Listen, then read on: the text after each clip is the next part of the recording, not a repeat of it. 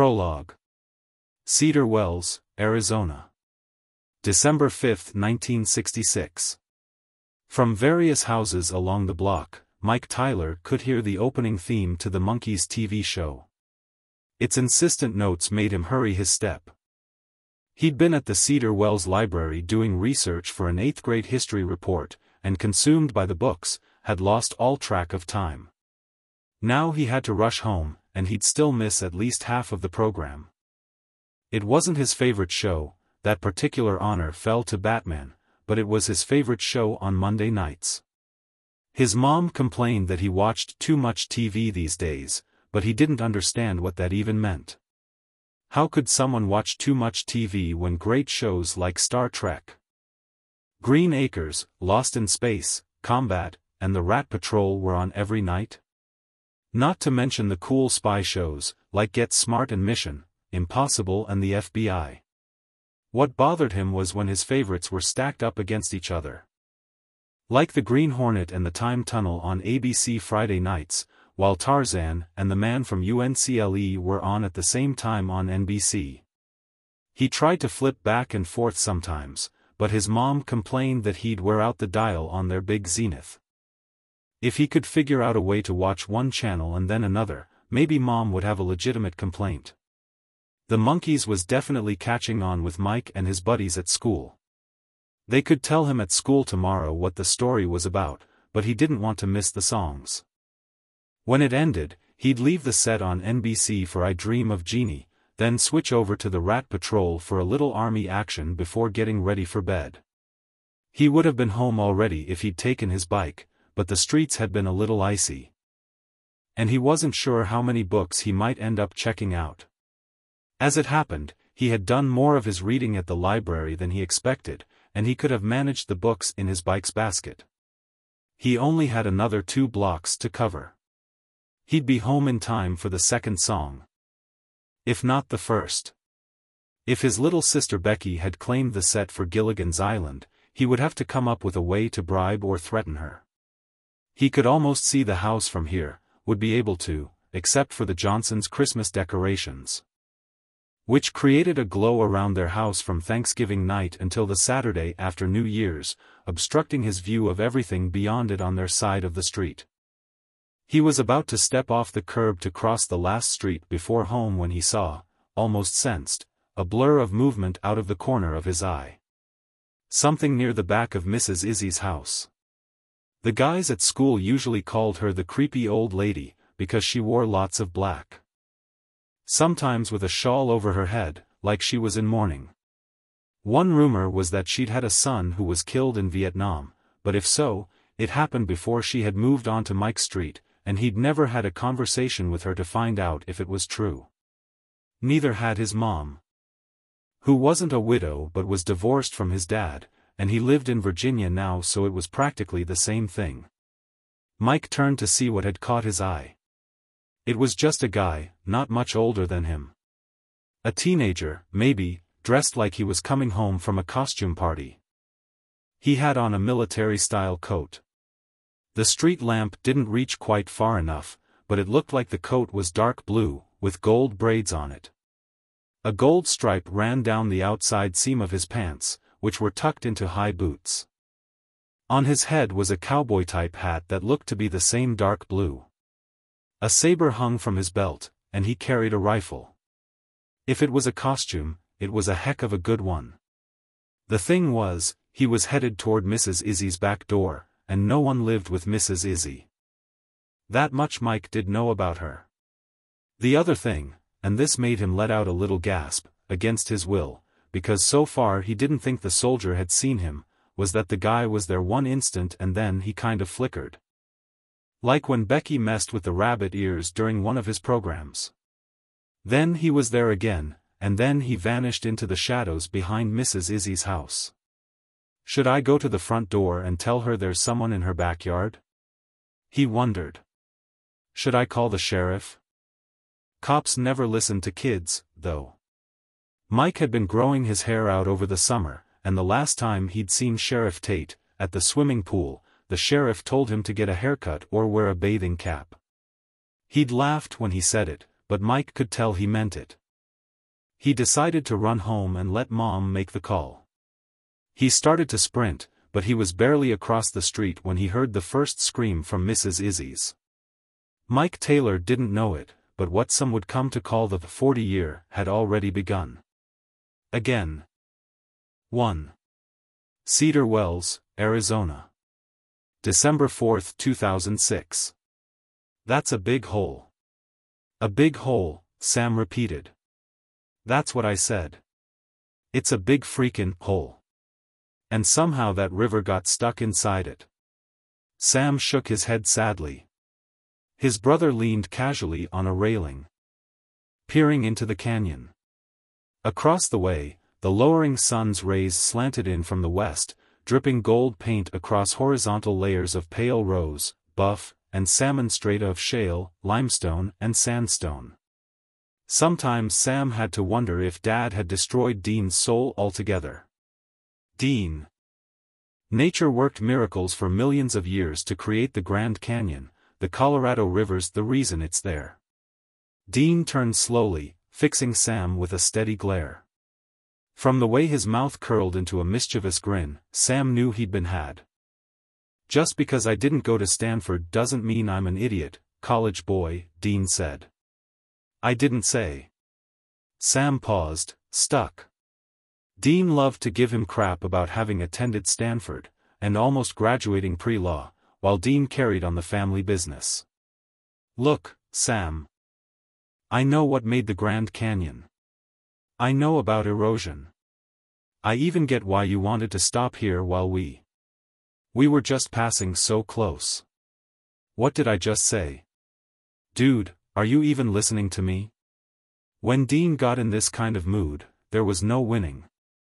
After his years at college, away from his big brother, Sam had to learn Dean's habits and quirks all over again.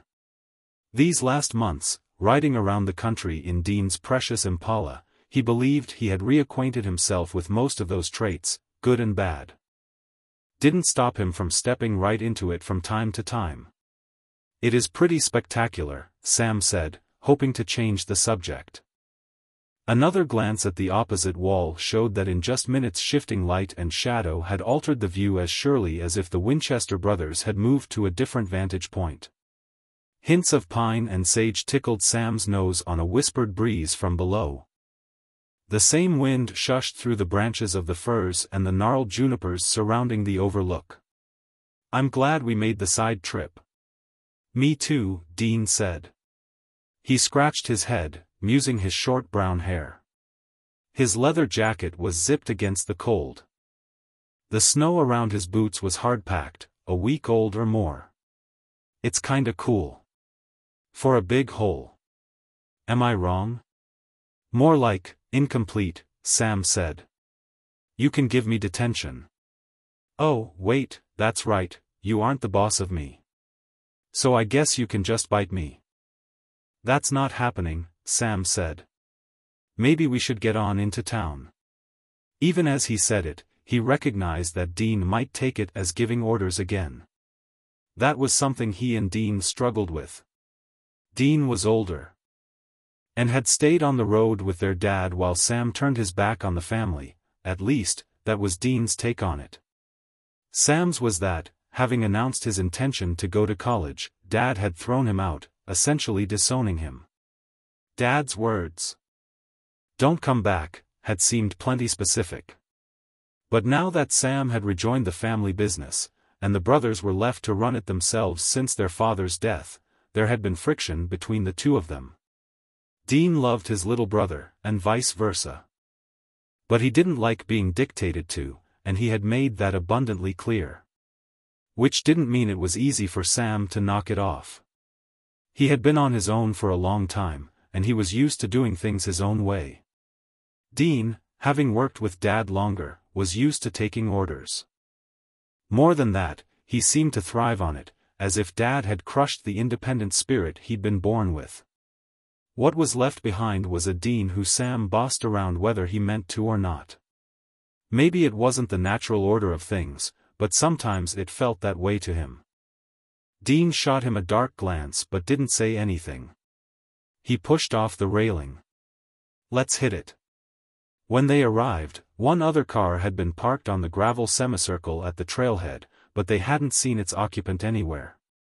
As they hiked back toward the parking area, not talking, Sam thought he heard something out of place. He stopped short, put a hand out to halt Dean. Shoo. What? Dean whispered. Listen. Not just whine through the pine needles, Sam was certain. Someone's crying. Let's get out of here, then, Dean said. That's not going to be any of our business. We don't know that. Yes we do, Dean argued. We came here to go to Cedar Wells and stop people from getting killed. There aren't many things in life I am more positive about. I'm sorry for whoever's crying. But it's not what we're here for. What if it's a kid? Someone who got lost? How long can it take to check out? Dean rolled his eyes. In that instant, Sam could still see Dean as he'd been at 12, when that had been his response to almost every situation. He hadn't caught up to his older brother in height then, that hadn't come until Sam's 16th year, but he'd been closing in even then. Still, he had looked up to Dean, practically worshipping him, and Dean could cut him deep with one of those eye rolls. Famous last words. Without comment. Dean pointed at the please stay on the path sign that Sam had stepped over. The crying was full-throated sobs now, as if the person, a woman, Sam thought, no child weeps like that, had stopped trying to hold back and decided to let it all go.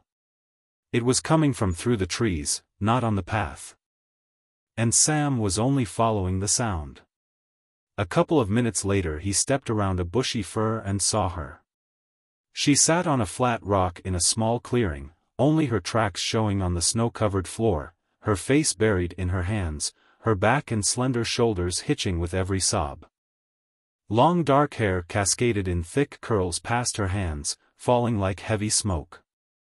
She wore a red parka, jeans, and furry Ugg boots. Behind her, the sun's last rays streaked the far canyon wall. Miss? Sam said, suddenly not at all sure this had been a good idea. The woman was an adult. She didn't look like a lost hiker. She just looked sad. Are you okay? For a moment he wasn't sure she had heard. He was about to suggest to Dean that they turn around and head back to the car, his brother, a couple of paces back. Hadn't even broken through to the clearing yet, when she lowered her hands, slowly, and tilted her face toward him. Her eyes were huge and brown, ringed with red, her strong nose was equally red, and she sat with her lips slightly parted, breathing through her mouth. Her face made a triangle, wide at the eyes, tapering to a chin with a bit of a point. Sorry, she said, and she fished a tissue from the cuff of her left sleeve and used it to blow her nose loudly. I, yes, thank you. I didn't realize how loud I was. That's no problem, Dean said. Shouldering ahead of Sam. Sam didn't blame him, she looked like she'd be pretty when she wasn't weeping inconsolably. We just wanted to make sure you weren't hurt or lost or something. I. Sam thought she was debating how much she wanted to tell two strangers who had just come at her out of the woods. This used to be my husband's favorite spot, she said. Apparently, the Winchester brothers looked trustworthy. She waved a hand toward the view. Which had mostly disappeared into darkness. The shadowy bulk of a condor passed, black slipping through the indigo sky, silent as oil through water. He loved it here, and we used to come here too, well. Never mind. A slight reddening of her cheeks told Sam all he needed to know about what they did in this secluded spot. Anyway, when Ross died, I scattered his ashes from here, did you know they want you to pay to do that? Now I come here on his birthday. This is the second one since he passed, and I, her breath caught and she shook her head, casting her gaze toward the ground. We're sorry for your loss, Dean said. Sam had been worried, you never really knew what might come out of Dean's mouth. And he might as easily have told her that they were undercover park rangers, out to bust people who illicitly scattered ashes. Thank you. I'm Dean, his brother went on. No last name, but at least he didn't lie or use an alias, which was rare for him. Maybe the fact that she was a widow had given Dean hope. Not for a relationship, Dean didn't tend to do those, but at least for a fling. This is my brother Sam. Little brother, he added.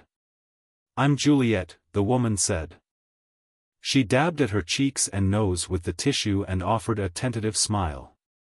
Juliet Monroe. Pleased to meet you, Juliet, Sam said. We're on our way to Cedar Wells, Dean said. Do you live in the area? Juliet nodded. Not far from there, really. We have a little ranch. Just outside of town. Or I do, I guess. It was really Ross's dream, but I bought into it too. It's so beautiful around here. I was always a city girl, but Ross convinced me that it was a good move for us. Now I'm trying to sell the place, it's too lonely out there by myself, but I'm not getting a lot of offers. She tried on a surer smile, and it looked like it belonged on her face, brightening her eyes, swelling her cheeks. You guys wouldn't be in the market, would you? I'll throw in the livestock for free. Us? Dean tossed a private smirk at Sam. No, no, we're kind of, we're on the road. A lot. I didn't really think you were the types, she said. A ranch can really tie you down. I'm sure, Sam said. Anyway. We'd better get back on the road, before all the good hotel rooms in Cedar Wells are taken. Juliet laughed at that. What? Sam asked. It's just, good hotel rooms in Cedar Wells is a funny concept. Kind of like saying you want to rustle up some good road kill before dinner. Not the most happening burg? Dean asked. Not even close. Unless your idea of happening is Friday night bingo at the church and the occasional loose bull on Main Street. By which you mean a real bull. Sam guessed. And not the kind of loose bull you find around politicians and actors. Or actors who become politicians, Juliet said. But yes, the bull around here is the real kind, so watch where you step when you go looking for those hotel rooms. Is there any place to stay in town? Dean asked. Sure, Juliet replied. It was just your choice of adjectives I was commenting on. There's the Bide-A-Wee Motel. Sounds adorable, Sam said. Some of the roaches there are bigger than my cattle, she said. Or that's what I've heard. Any place else? I'd probably stay at the trail's end, if I had to stay somewhere. Trail's end. We'll look for it. You can't miss it, she assured them. You can't miss anything in Cedar Wells, unless you blink. It's all on Main. And Main isn't that long. There really is a main street? Sam asked. You bet. And Grand Avenue too. It's paved for three blocks, then dirt. And this place isn't paradise on earth for you? I'm shocked. Like I said, I'm a city girl. It was fine when I had Ross, he loved it all so much, I enjoyed just seeing it through his eyes. But when you have to drive into Flagstaff for a decent half-CAF mochaccino or a conversation that doesn't begin and end with the weather. She sighed. It gets a little old. I bet, Dean said. We'll get out of your hair, Juliet. Thanks for the warning about the giant cockroaches. Thank you for checking on me, she said. If you're in town long, maybe I'll see you at the wagon wheel. The wagon wheel? Sam echoed. You'll see it. Asterisk asterisk asterisk. She was nice, Sam said when they reached the black impala and were safely out of her range of hearing. She was hot. Sure, I guess. Don't tell me you didn't see it. More your type than mine, I guess. She was hot, Dean reiterated. Trust me. So it's good that we investigated. Took a few minutes away from our real business, Dean said. But I'm okay with that. Sam hoped those few minutes hadn't cost anyone's life. They were going to Cedar Wells to look into a periodic killing spree that Marina McBain, a police detective in New York, had told them about. According to the article she gave them, every 40 years the area became the scene of a rash of unexplained deaths. 29 killings, the last time. And the town had grown since then. The whole region becoming far more populous as the state of Arizona boomed. According to their best calculations, December 5th would be the beginning of the next 40-year cycle. Today was the 4th. If their calculations had been off. And the time they spent at the Grand Canyon had meant death instead of life for anyone, they wouldn't feel so good about their side trip. Sam and Dean Winchester both followed in their father's footsteps, and their father, since the horrifying death of his wife, their mother, had been a hunter. Not of animals, or birds. John Winchester hunted monsters, ghosts, demons, the creatures most people only believed in deep down, in their 3 a.m. hearts, and that they laughed off when the sun was bright and their spirits high. Even then, in the light of day, they talked about spirits. They just didn't really understand what they were talking about. Dean shoved the key into the ignition, gave it a crank, and the car's engine roared to satisfying life. Ticking the vehicle into reverse, he glanced at Sam. It is a big hole, he said. I was right about that. You were right, Dean. That canyon is one big freaking hole. 2. Ralph McCaig had been born over in Dolan Springs, to a father who had worked at the Tennessee Schuylkill mine and a mother who mostly drank and complained, especially after the old man died in a mining accident and the pension checks never quite made it to the end of the month. Except for a hitch in the army during the Gulf War, in which the closest he had been to action was a street brawl outside a bar in Frankfurt, Germany, he'd always lived in Arizona's high country, land of canyons and plateaus, evergreen trees, mule deer, and tourists. On the back bumper of his Chevy pickup, which had been new before that war but old by the time he bought it in 1998, he had a sticker that said, if it's tourist season, why can't we shoot BM? A gun rack over the rear window held a 12-gauge and a 30.06. And he had actually used the .6 once to fire at a BMW that whipped around a blind curve at 80 or more, startling him so much as he relieved himself beside the road that he'd peed on his just-in-work boots. By the time he zipped up, scrambled to the truck, and yanked down the gun. Though, the Beamer had been nothing but a pair of distant taillights, and he didn't think he came anywhere near hitting it didn't mean he wouldn't try again in a similar circumstance. He made his living with a small salvage logging operation, so unlike some of his neighbors. His paycheck didn't depend on the tourist trade. At the moment, he was between contracts, but that wouldn't last long. The people who hired him were the ones who had to deal with environmental impact studies and logging permits and all the bureaucratic paperwork. All he had to do when they gave the word was gather a crew and go into the woods and take out the down trees and the slash, or the skinny striplings that would never gain purchase there. Land managers liked neat, clean forests these days, big trees with plenty of space around them. Ralph had some money in the bank, the fish were biting at Smoot Lake, and there was enough snow on the ground so he could stick a six-pack in it and every bottle would be as cold as the last, so he was a happy man maybe a little too happy. As he negotiated the turn off the highway onto Lookout Trail, the dirt track that led past his place to a lookout tower that fire spotters hadn't used for a decade or more, he almost lost control of the truck. The rear end caught an icy patch and fishtailed and he barely got it back in line before it smacked into the stump of an oak he had cut down, illegally, since it wasn't on his land, because its branches had blocked his view of the highway. But he did get it under control.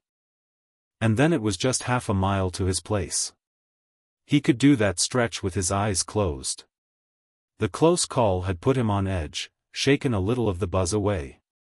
That was unfortunate, since the day had been just about perfect so far. He had been thinking, in fact, that the only thing that would make it more perfect would be if Doris Calendar came over for dinner, better, with dinner, followed by a little of what his old man had called knockin' boots. He'd give her a ring when he got inside, see if she wasn't free.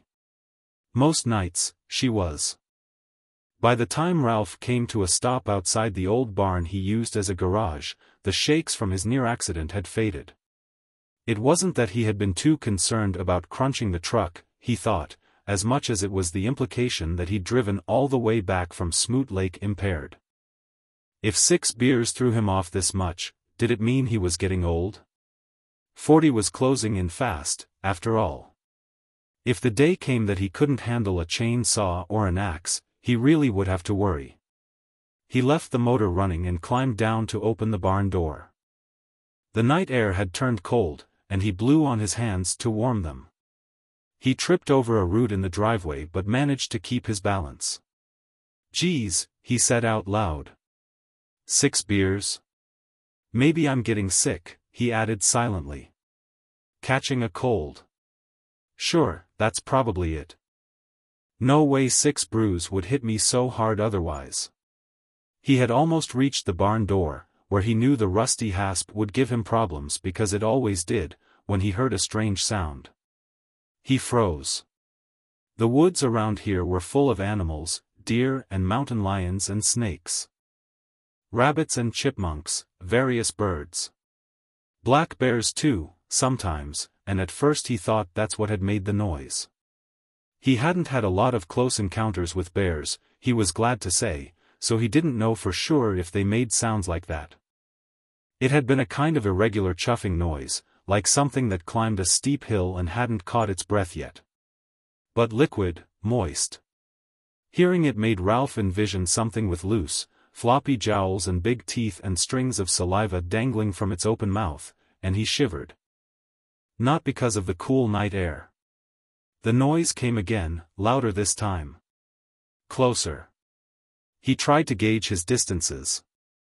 To the barn was closer, but there, he'd have to wrestle with that damn hasp, which gave him fits under the best of circumstances.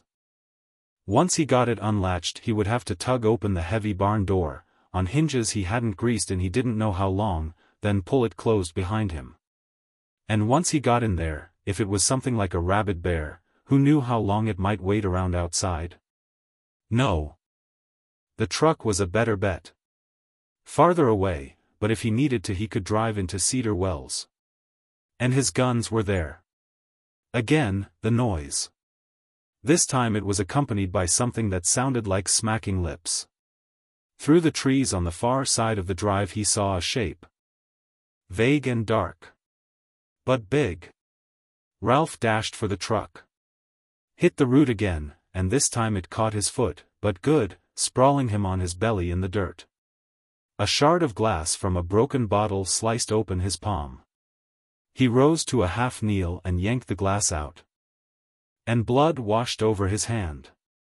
At the same moment, a stench enveloped him, as if someone had draped a five-day dead animal across his nose and mouth. It had to be the bear, or whatever was out there. If he could smell it, that meant it was even closer. He could feel its hot breath on his neck, or was that his imagination? He didn't want to turn around and look. Instead he gained his feet and charged for his truck. His bloody hand grabbed the door handle but slipped off before he could get it open. He clawed at it again. Steel tacky with his blood this time, and it came easily, the door swinging open on its hinges. Then the creature was on him, all thick dark fur and gnashing fangs. It swiped at him with a massive paw, knocking him to the ground. He gripped the truck step with his left arm.